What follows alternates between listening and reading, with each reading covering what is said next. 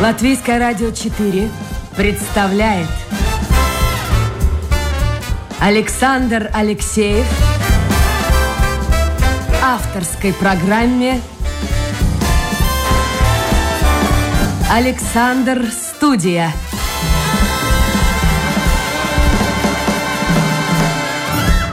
Здравствуйте, друзья. В эфире программа «Александр Студия». Как обычно, в это время с вами автор и ведущий Александр Алексеев. Сегодня у меня в гостях э, президент Латвийской ассоциации торговцев топливом Ойерс Корчевский. Сойерс, доброе утро. Доброе утро. Давайте мы начнем с чего-нибудь плохого, а потом перейдем к хорошему. Хорошо. Так будет проще. Хорошо. Э, читаю, даже сейчас процитирую вам. Жизнь станет дороже и совсем скоро. Уже к концу этого года Латвия может накрыть волна инфляции. Вслед за энергоресурсами подорожает и продовольствие, почти все.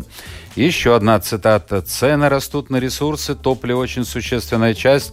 Оно нужно, чтобы вспахать, засеять поля, привезти зерно, ну и так далее, и так далее. Идет разговор о том, что все это подорожает. Вот объясните, что нам следует ожидать осенью и зимой? По вашим прогнозам. Значит, не думаю, что что-то существенно изменится. Значит, насчет ценок на топливо, это очень просто. Мы вернулись только тому уровню цен, которые были перед пандемией в январе 2020 года. То есть сейчас у нас возврат. Нефть, которую мы считаем как индикатор, она достигла 70 долларов за баррел. И все это как обычно. Ничего такого. И ни, никто из аналитиков не говорит, что будет увеличение э, цен в мире. Э, наоборот, в связи с тем, что ожидается третья волна, э, или, может быть, четвертая, или четвертая волна ожидается, то наоборот – значит, мы зажинаем, что, что э, топлива не, не, не будет больше. Мы же знаем, что Рижский аэропорт э, только 2 миллиона пассажиров обслужил в прошлом году, не 7, как в 2019 году. То же самое про, про топливо. То есть сейчас топливо еще не достигло уровня 2019 года по объемам. Падение было почти 6%. И сейчас постепенно-постепенно э, возобновляется м, потребление.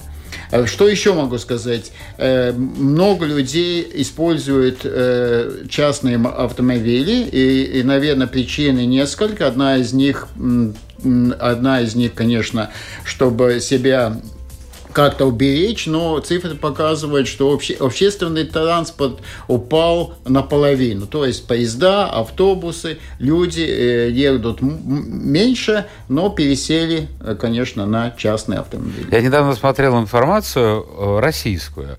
Ну так вот там заявляет э, компетентное лицо, что в самом ближайшем будущем пользоваться автомобилем станет ну, сильно роскошью. Помните, как раньше говорили, автомобиль это не роскошь, а средство передвижения. То есть да. теперь будет уже наоборот, не средство передвижения, а роскошь. Вы согласны с этим? Но, отчасти, потому что есть у Евросоюза есть планы о изменении э, вида топливов вот, которые до 50 -го года э, предсказает, предсказает, что вообще мы не будем использовать нефтепродукты в ближайшие 30 лет. Но мое э, понятие такое, что в этом десятилетии более или менее все останется, как мы привыкли. В этом десятилетии? В этом десятилетии. А появление на рынке и расширение продаж электромобилей каким-то образом влияет или это или Конечно, капля в ну море? пока их 1600 в Латвии. Ясно, что в Европе рынок где-то э, аккумуляторных электромобилей где-то 7% в первом, первых кварталах этого года. Но чтобы достичь эту всю массу, Значит, в Латвии транспортных средств более миллиона, начиная с автобусов, кончая мопедов. И, и в мире производится каждый год, то есть в прошлом году было падение от почти 100 миллионов единиц до 78 миллионов единиц. Понимаете, что это вообще за объем? Десятками, миллионами, 100 миллионов производятся разные транспортные средства. А тут тысяча. А тут тысяча. То это означает, что если, конечно, идет все на то, что будет замена электричеством, но это в этом десятилетии будет происходить. В электричестве, если дайте мне еще пару минут, электричестве самая большая проблема, где его генерировать. Потому что если сейчас треть всей мировой энергии уходит на транспорт, то понимаете, чтобы заменить треть энергии, которая из нефти, заменить электричеством, это надо что-то иметь, как-то ее надо производить, а производим мы очень плохо для климата. То есть 38% из угля, более 20% из э, природного газа, то есть выходит, что 60% вообще то же самое мы ждем э, в, на, э, на перерабатывающих этих заводов энергию, энергию э, движутся генераторы, производится, производится электричество. Я, сказ, я хотел сказать так, что для технологически э, надо будет решать, где э, и как получить больше электроэнергии, чтобы эти электромобили могли бы двигаться. Ой, вы сказали про электроэнергию. Я с ужасом, впрочем, как и многие люди, жду новых счетов на электроэнергию. Но там повышение будет очень-очень серьезное. Не знаю, как вообще люди малообеспеченные это смогут потянуть. Да, я вам согласен. но Я даже не, не, не понимаю причины, почему это так. Я говорю насчет топлива, насчет... Э, нет, такое не предвидится. Хорошо, а то, что вот э, в прошлом году в топливе стало больше биодобавок, это каким-то образом э, повлияло на рынок машин? Я смотрю, ну, в общем-то, теперь так, старый, вы, вы, мне кажется, советовали в одной из программ или в статье, что если у вас старая автомашина, то лучше заливать все-таки 98-й бензин. Но у нас э, лидирует, в общем-то, рынок? Это ли рынок старых, подержанных машин? Он такой же, как во всем Ничего не изменилось? Нет, да? ничего не изменилось. И те, которые эту ситуацию хотят эскалировать, э, значит, надо понять, что у нас, э, как и во всем мире, э, примерный возраст автомобиля 14 лет. Это такой же возраст, как в Соединенных Штатах Америки. Эта машина у нас моложе, чем в Литве. Там нечего что ожидать. Но ясно, что политика э, акцизного налога в Латвии и повлияла на то, что больше у нас дизельных автомобилей. Потому что дизель, э, то, как топливо, дешевле. Но сейчас он должен стать дороже он становится дороже из того, что у него э, есть эти добавки. И, конечно, эти добавки будут цену увеличивать, э, ну, несомненно. Но так как там несколько процентов, 7 процентов сейчас, то увеличение не так знач, значимо, как, ну, как основной продукт. Друзья, я напомню, это программа «Александр Студия». Мы работаем в прямом эфире. У меня сегодня в гостях президент Латвийской ассоциации торговцев топливом Оэр Карчевскис. Если у вас возникают вопросы, если вы автолюбитель или работаете ездите на машине. То есть, если эта тема вас интересует, вы заходите в интернет, домашняя страничка Латвийская радио 4, э, программа «Александр Студия». Снова повторяю, я не знаю, вот, господин Корчевский, что-то вот с техникой или, или какие-то другие причины. Я каждый раз говорю, и каждый раз, в общем-то, толка-то особого нет. Почему-то э, вот эти письма трудящихся, как я их называю, приходят в самый конец программы, а порой, вот вчера, четыре письма, великолепные письма. Но ну, передача ну, надо, закончена. наверное, повторные тогда, э, значит, э, встречу сделать, чтобы ответить именно на эти. Специально. Потому, да, потому Специально. что люди ждали, думали об этих вопросах, пока, пока Так что, друзья мои, что. старайтесь это сделать, если у вас действительно есть вопрос, старайтесь отправить его пораньше, побыстрее, и тогда, если он по теме, сразу же у меня появится, вот монитор открыт, и я смогу его озвучить. А, скажите, пожалуйста, вот честно, положа руку на сердце, э, сколько в процентном отношении, если есть такая статистика, наших заправляются в Литве? Я потом спрошу про литовский бензин.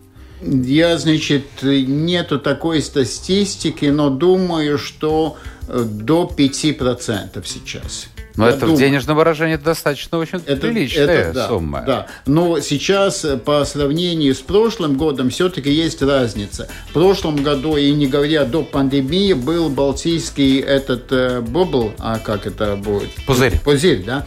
А, и тогда мы перемещались сюда-туда. Но сейчас, в принципе, э, такого перехода для частных автомобилей не, нет. Но, ну, можно же свободно ехать. Можно, но все-таки все видим, что не едут. Но причина все э, такова, что в Литве всегда акцизный налог дешевле меньше, вернее, чем в Латвии. И в Польше еще. То есть мы рынок смотрим всегда, вот весь этот наш рынок, это Эстония, э, Латвия, Литва, Польша.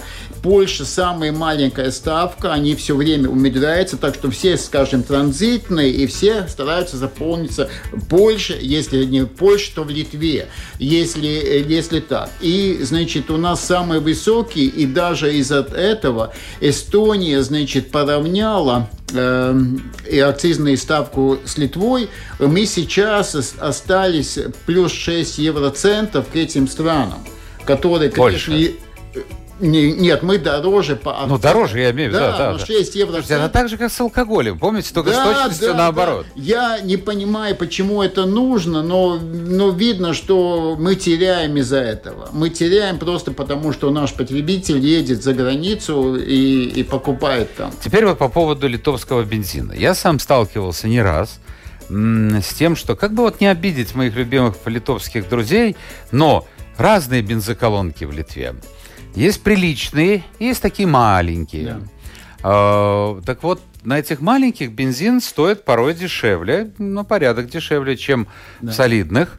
Но говорят о том, что там и качество соответствующее. Это действительно так? Можно ли доверять, или вы не знаете? И нет, на этого я, есть службы, которые это должны проверять. Ну, должны. Она, ну, Значит, если они торгуют, то все хорошо. Но та, э, я, я знаю эту причину в Литве. Этот э, маленькие заправки, э, частный бизнес, который работают по а очень большими скидками по, по опту только работают, чтобы, значит, прожить. А наши почему этого не могут делать? У нас другой менталитет и другая структура рынка. А что вы имеете в виду менталитет? Мы не умеем бизнесом заниматься? Нет, мы не, мы, мы, мы, мы, мы не такие, что продавать так дешево. Где-то на днях, ну не знаю, неделю, может быть, пару назад, бывший министр, один из бывших министров э, Латвии написал статью, вот там хорошая мысль была, он говорит, мы любим танцевать, плясать, петь, а вот бизнес, это пусть вот эти литовцы, вот этот грязный бизнес, грязный, вот пусть они занимаются. Вот, в принципе, я с этим согласен. Да, у нас очень большие разницы, значит, между эстонцами, а, а, населением, которое живет в Латвии, и литовцами. Мы очень разные по менталитету. И многое, что нам получается, значит, лучше. Но у латышей лучше получается воевать. Как воевать? Это? Да, воевать. С кем? С кем, когда были, значит, в прошлом, когда были... Ну да, Литов, слушайте, польско-литовское княжество. А вот, это было очень... Вот уж это... действительно, ребята, да. а пол там Европы Нет, захватили. там было другое государство. Там было, значит, как мы знаем, э, значит, сейчас и, и было белорусы, и там было очень много... Большое, огромное государство. Да, большое, огромное государство, но для нас, я, я скажем, скажу, последние сто лет, значит, мы же везде воюем во всех Азиях. Вынуждены воевать. Да, Вынуждены. и, значит, воюем хорошо, как, э, значит, э, говорится. Вот э, у каждого народа, у каждой нации есть все-таки, что получается лучше, что получается... Литовцы умеют торговать, так же, как и поляки. Это да, однозначно. Да. А чем берут эстонцы, вот на ваш взгляд? Воевать ну, они, мне кажется, так это... Я не помню, чтобы они воевали особо. Ну, знаете, есть такая шутка, что э, эстонец – это фин, который говорит по-литовски. Нет, э, это литовец, который говорит, говорит по-фински. По да. Вот я вам ответил. Понятно. Ну, надеюсь, не обидятся люди. Я тоже не надеюсь. Нет, ну, потому, потому что действительно надо это учитывать. Надо учитывать у каждого, в каждой стране, у каждого народа есть свой менталитет, где-то плюсы, где-то минусы. И вот, э, вот, вот не учитывая это, порой глупость возникает. Видите, в алкоголе мы выигрываем, пока выигрываем.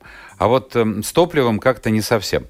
А, то есть вы успокоили. Я думал, что мы с печальной мысли начнем, э, из печальной темы. То есть вы успокоили, что в ближайшее время, на ваш взгляд, роста цен на топливо на бензоколонках не будет.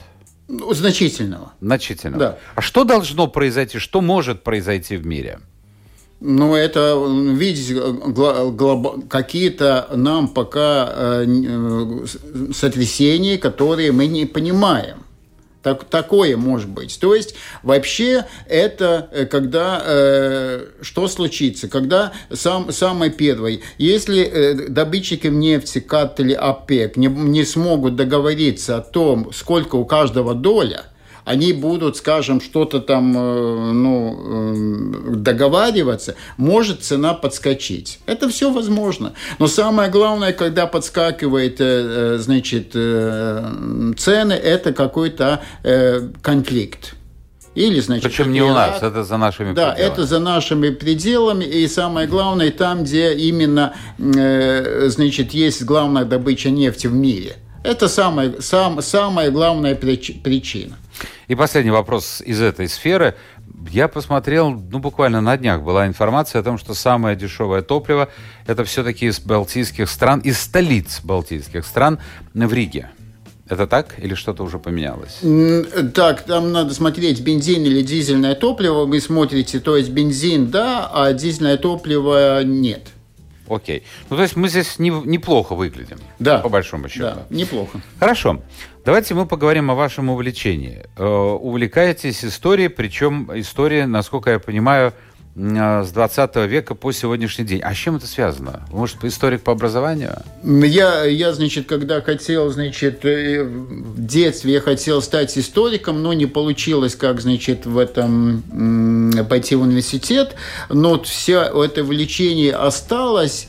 И, значит, э, могу просто рассказать, для, как, у, как у меня это получилось. Образование и какое у вас? Э, у меня, значит, техническое образование, и не получилось вот то, что получилось. Жалеете, я хотел жалеете сейчас, жалею. что не стали историком? Я жалею. А что произошло? Ну, послушайте. Э, ну, видите, ну, это же вся наша, вся наша жизнь из, из многих складывается, из многих вопросов. Но я хотел сказать другое, может быть, да, что э, про историю как как его понять? Я знаю, что другие ненавидят историю, не могут понять, и, и, и я просто рассказа, расскажу модель, которая может есть и у других. То эти факты исторические, которые ну, в кучу у нас, да, э, они мне начали складываться как картинки в пузл. То есть там не, хоть несколько, значит, какому-то периоду или и проблеме какой-то нет несколько кусочков, в ней уже появляется картина. И чем больше я его, значит, опознаю, тем картина четче.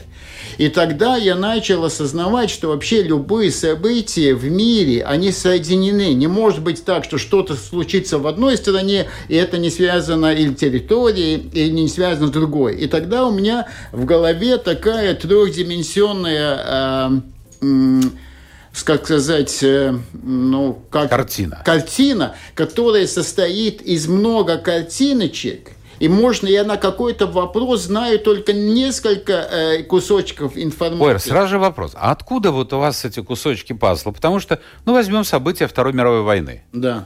В каждой стране да. они воспринимаются по-разному.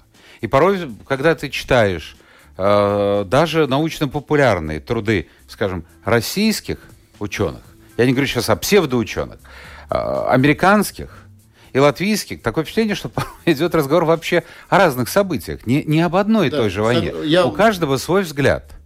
Э, ну, там, видите, э, историю, историю, как мы знаем, есть, ну, как говорится, историю пишет победители. Победители, как э, обычно победители в, в этой военной сфере – то есть у Но нас это несправедливо, по большому не, счету. Вообще, вообще. И, и самое главное, скажет, что вот, вот эти военные победы, вот это самое поражение, самое главное, которое двигает историю. Нет. Если бы посмотреть, э, значит, э, ну, вообще с других сторон, это не, абсолютно не так. Так что эти все э, кто пишет историю о Второй мировой войне, я считаю, что я ее очень хорошо знаю. Но объективным? Насколько может быть объективным?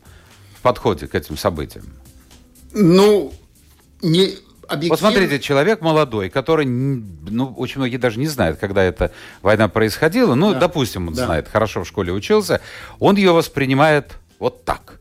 Человек, который, может быть, ну, постарше, лет 60, ему 70, он воспринимает ее так, как его учили в советское да. время.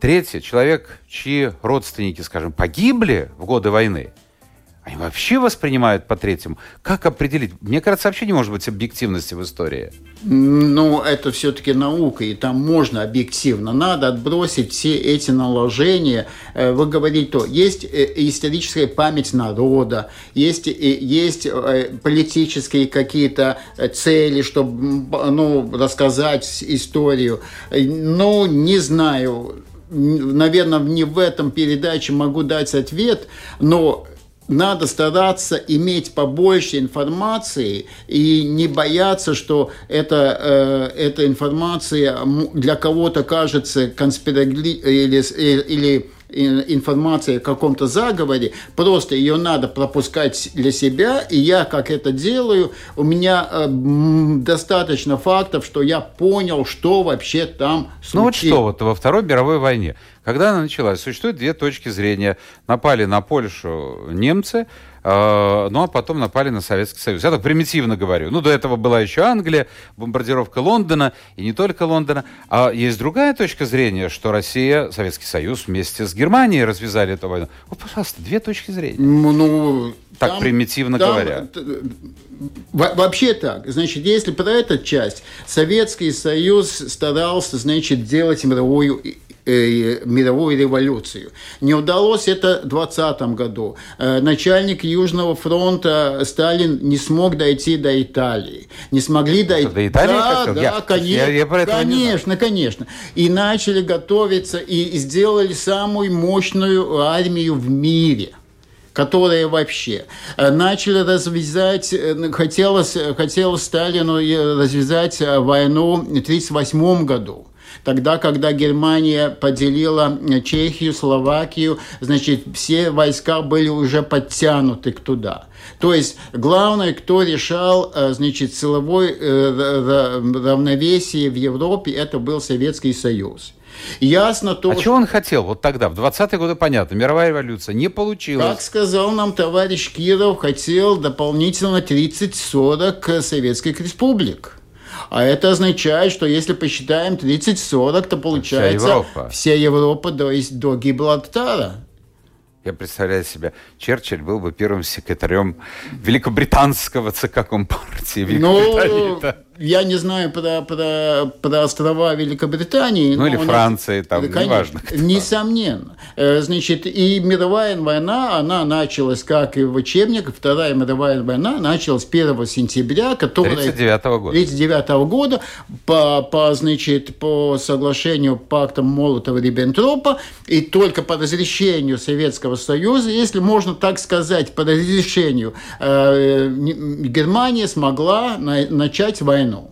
И Советский Союз ждал какого-то определенного, значит, как было, ну, сигнала, и один из таких сигналов был 16 сентября, когда, значит, польское правительство бежало. И тогда сразу советские войска многотысячной танковой армии напали и, факши, и значит, э, разделили Польшу наполовину. И в Бресте э, парад прошел. Да, Бресте пошел. А вы знаете, вот я, недавно прочитал, что парад принимали немцы и э, советские. Да, значит, так там, вот советскую, там... советскую сторону возглавлял военачальник, я сейчас не помню фамилию. Еврей по национальности. Да, он... Это при том, по, какую политику Германия да, проводила да, по отношению он потому возглавлял, что он, значит, э, разговаривал свободно на французском языке, и тогда я не помню, кто был с ним сейчас моментом, кто был с немецкой стороны, и поэтому они этот парад и сделали. Ну, вообще он был совместный парад, но он был как? Не, не, э, парад не, не в полной мере, немецкие войска из, э, выходили из территории, которые принадлежали... А советские заходили. А советские заходили, и этот парад был такой, ну... Хорошо, уходящий. у меня еще один вопрос, потому что с вами очень интересно говорить, надо пригласить именно по поводу истории. Давайте. А, мифологизация э, событий исторических, она всегда была, мне кажется, есть и будет. Каждая власть использует э, ну вот во Франции, например, в учебниках э, не говорится ничего о поражениях французов. Кстати, Наполеон тоже не проиграл ни одной битвы.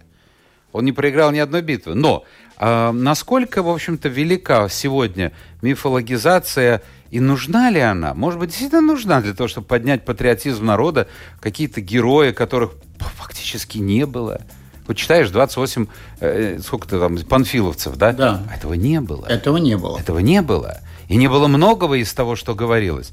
Но но, может быть, это ну, надо. мы все знаем историю, как это делалось, но не будем сейчас, почему... Вот как... нужно это или нет? Вот как вы думаете? Представьте себя человеком, от которого зависит, ну, скажем так, страна. Вы, я не знаю, лидер, президент. А может быть, действительно нужно, потому что народ требует героев, которым ты можешь поклоняться. И не всегда... Но Александр Невский, сейчас Ивана Грозного в России э, начинают возводить в ранг там чуть ли не святого, ну, достаточно почитать, что он творил. Это, это, это, извините, Лукашенко вместе с Гитлером и еще и с Франко это, это не потянет. Согласен. Это, я это читал вообще... есть а, много его, об а, его истории. Это, это вообще ужас. Но у меня не будет такого комментария. Просто мы хотим какое-что-то объективное. Нам бы не хотелось всем, чтобы нас бы дурачили. Что мы, если, э, если началась что-то, война, чтобы нам бы сказали... Правду. Про, ну, не скажут это. Да, вот это нам хотелось бы во всем. Не скажут. Ну, Хорошо, послушайте, вы знаете что? В августе этого года исполняется, страшно сказать, 30 лет со дня путча в СССР. Да. 30 лет. Да, уже 30 лет. Ну и как? Э, время пролетело, знаете, как на скоростном поезде. Это не то э, слово. Ну, я жизнь обрисовал бы так, что мы едем на скоростном поезде, который сейчас с каждым технологическим этим рывком достигли 100 километров и 200, 400, да, и у нас, скажем, наш вагон мы же шли, и нам, нам э, люди к нам приходят, уходят, рядом сидят, значит, уходят, но в одном, в одном прекрасном дне наверное, нам при, придется уходить и выйти из этого поезда. Ну, что же делать? Да, ну, что такова сделать? жизнь, да, такова, такова жизнь. жизнь. Так что э, очень быстрое время, очень быстрое время. А вы помните себя вот 30 лет тому назад? Да, я помню. Чем занимались? Я, значит, э, руководил транспортным э, э отделом, я, значит, было много машин, тракторов, 44 единицы, и, конечно, э, помню этот э, ошеломляющий, значит, этот весь, э,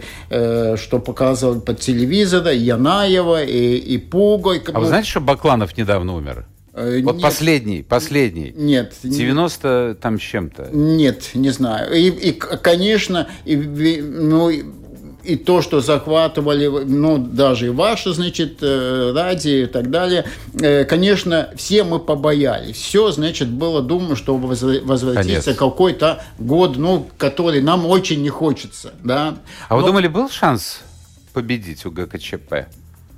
Я не знаю. Я не знаю. Э, но я считаю, что, что вообще решение о такой приватизации и о таком разделении государства, которое был Советский Союз, она уже произошла раньше. Это было неимеюемо. И, как мы говорим, революционная ситуация, когда и верхи, и и низы. низы да. не, значит, это было по полной. Так что как это было бы по другому сценарию, не знаю, но это э, ускорило э, вообще весь процесс, это ясно. Развал Советского Союза – крупнейшая трагедия века э, Путина слова. Вы с этим согласны? Абсолютно не согласны. Самое главное у нас – это переворот 17 года. Столько, я, я имею в виду переворот большевиков, вот это самое страшное. Конечно, там и Николай II виноват, и много чего причин, много, много можем говорить, но самое главное, вот преступление того, что потом началось, гражданская война, из-за этого вышла, значит, голодомор, из-за этого вышла коллективизация, потом, э, значит, поражение Второй мировой войне. Э, это страшно даже подумать. Вот что главное для меня. Я и, с, и, с ним мне кажется, совсем не согласен. Просто потому, что не было опыта, э, ну, фактически, действительно, смотрите, рабство в России было отменено в 1861 году, условия демократии в России были короткий период с 17 года после февраля и до октября. Да. И очень многие люди поняли демократию как вседозволенность, давай бей, грабь и так далее, и так далее. Это, конечно, было неприятно. И все это повторилось уже после перестройки, когда, ну вот она пошла такая вот, вот какая получилась. Но сейчас такой откат назад, что очень многих людей это беспокоит. Да, я думаю, что я ответил точно вопрос. Да. Нет, 17 год самый страшный. Вот смотрите, какой интересный разговор у нас. Прямо по истории пошел с президентом Латвийской ассоциации торговцев топливом Ойером Карчевским. У нас несколько вопросов, и время надо уже, как бы, так сказать, через 5, 6, 7 минут завершать. А, смотрим. Пишут, кстати, про топливо. Вот Петр пишет. Почему топливная политика Латвии, на ваш взгляд, отличается от Литвы и Эстонии? Почему налог у нас в топливе, а у них нет в топливе? Это все это время говорится о, о налоге на э, дороги, но это неправда, и это было давно, сейчас такого налога уже нет. Э, и не могу сказать, просто политика такая, без комментариев даже. Может, они считают, вот у меня, послушайте, кто-то был из предпринимателей, Ай-яй-яй. А, председатель э, торгово-промышленной палаты Энзинч. И он сказал, что примерно мысль такая, что у нас так много чиновников, и они создают так много планов экономического развития Латвии. Вот сейчас Минэкономики сообщил, что в промышленности у нас ничего не выполнено из того, что было запланировано на 14-20 годы. Так вот, э, и эти программы, как правило, не состыкованы. И проблема в том, что этими вопросами занимаются люди, которые, может быть, хороши как чиновники, но они совершенно ничего не понимают в бизнесе. Ну, так как я. Вот я не бизнесмен. Дай мне план. Я составлю любой план, но он будет очень далек от реальной жизни. Может, в этом причина, что литовцы и эстонцы ну, в большей степени прислушиваются к своим предпринимателям?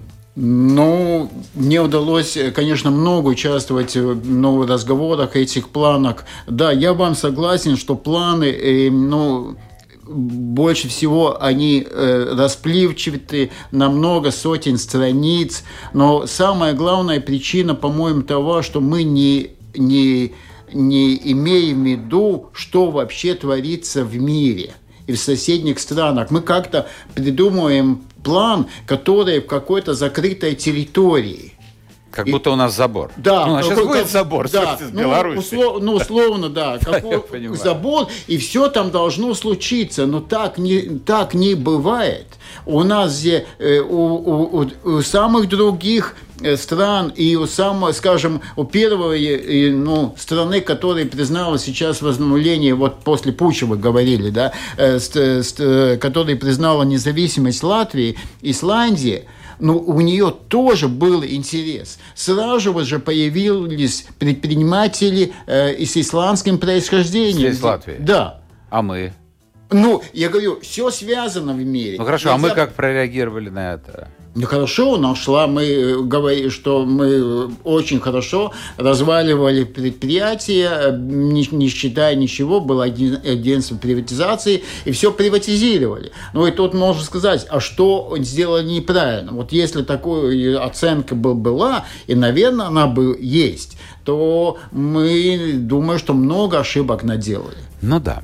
Откуда взяли, спрашивает Петр, что электромобили экологичны? Производство электричества совсем не экологично, плюс утилизация аккумуляторов тоже не экологична. Тут, тут речь идет не о... То есть главный заголовок в Европе, что это э, спасение климата, но я так не считаю, это просто замена одной э, значит, э, энергии на другую. Вот пишут, что вы лукавите, говоря, не будет инфляции, или мы не ходим, это Фаны пишет, э, в магазины, где каждую неделю рост заметен, обещает из-за отопления приплюсовать проценты. Однако, так вот вопрос, ростом цен и сбор налогов увеличивается. Где компенсация населению за инфляционный рост? Будет компенсация, можно ждать? Или вообще что-нибудь скажете, чтобы сердце успокоили? Да. А... То есть смысл такой, вот растут цены, на ЦСУ или кто-то еще подсчитывает. В этом году, допустим, рост цен, ну, я просто беру любую цифру, 10%. Давайте вот эту разницу компенсируем из доходов по э, собранным налогам, компенсируем населению. Ну, я думаю, что в этом году как раз было много разного вида компенсаций, которые потом... Они связаны с ковидом. С ковидом, да, и они потом пошли, значит, в налоги, то есть на, на, на НДС. Э, ну, этот вопрос более-менее представителей Министерства финансов. Это не ко мне. Я понимаю, да. да. А, и еще один вопрос. Мой, как вы вообще боретесь с этим самым ковидом? Я посмотрел, несмотря на пандемию, вам удалось и в Красном море покупаться, и в Греции были. А, не боитесь или вы привиты или как? Я привит, да. Привиты. Да, и, и я... не боитесь, нет?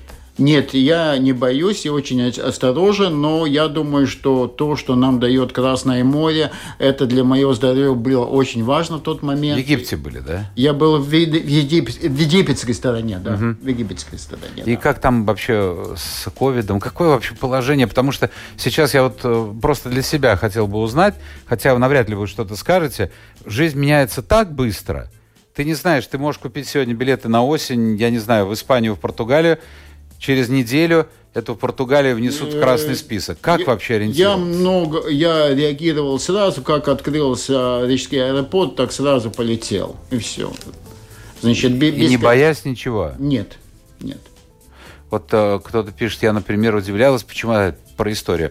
Почему польский офицер, муж моей тети, не бежал в Польшу из Западной Белоруссии? Оказалось, что бежать было ему уже некуда, пришли большевики, и его под белые ручки и с концами. Вот она история. Да, так и было, да. То есть, грубо Конкретно. говоря, вот есть страна, одни с левой стороны, другие с правой стороны, и, и не знаешь, куда бежать. Да. Евреи многие бежали направо, ну, я так условно говорю, да, в Советский условно, Союз. Да а Советский Союз, э, страна очень справедливая была, она просто взяла и выдала этих и немецких коммунистов, и евреев, фашистам. Вот так бывает в жизни. Да. Все, спасибо. Спасибо. Я получил удовольствие, беседуя с вами. Я не могу сказать, что я совсем согласен, но э, здорово, во-первых, у человека есть увлечение в жизни, а во-вторых, что, э, в общем-то, он высказывает свою точку зрения. Это повод поспорить. Да, вот э, главное, что правда рождается в спорах. Это, Это несомненно. несомненно. Это несомненно. Это несомненно. А, все. Все, вас назвали фантазером по поводу, ну, я так понимаю, по поводу возможной инфляции, возможного нероста цен. Ну, посмотрим. Посмотрим. Да, посмотрим, но я говорил не о всех ценах, я говорил о ценах на людей специалистов, да. о ценам топ... на топливо. Ну, тем более, что, я, я так понимаю, вы с тысячи, слушайте, странно сказать, с 1991 года связаны с торговлей топливом. Да, именно так, да. Ой, раз вы можете представить, я иногда тоже вот так эти цифры смотрю, ведь выросло поколение, вот оно сейчас приходит в жизнь, которое родилось в 1999, 2001 да. году. Да. А нас метлой истории все. Да, спортсмены наши сейчас в Токио. Я рано вставал, как, наверное, часть общества в 4 часа, чтобы посмотреть на наши девушки. Они 23-24 года э, возрастом. Так что, ну, это уже в это время, да. Ой. Не стареют душой ветераны. Вот так надо закончить да. эфир. Оэр Горчевский был в программе «Александр Студия», президент Латвийской ассоциации торговцев топливом. Спасибо, Оэрс. Завтра новый день, новый эфир. Вот завтра будет девушка у нас. И новые гости. До завтра. Пока.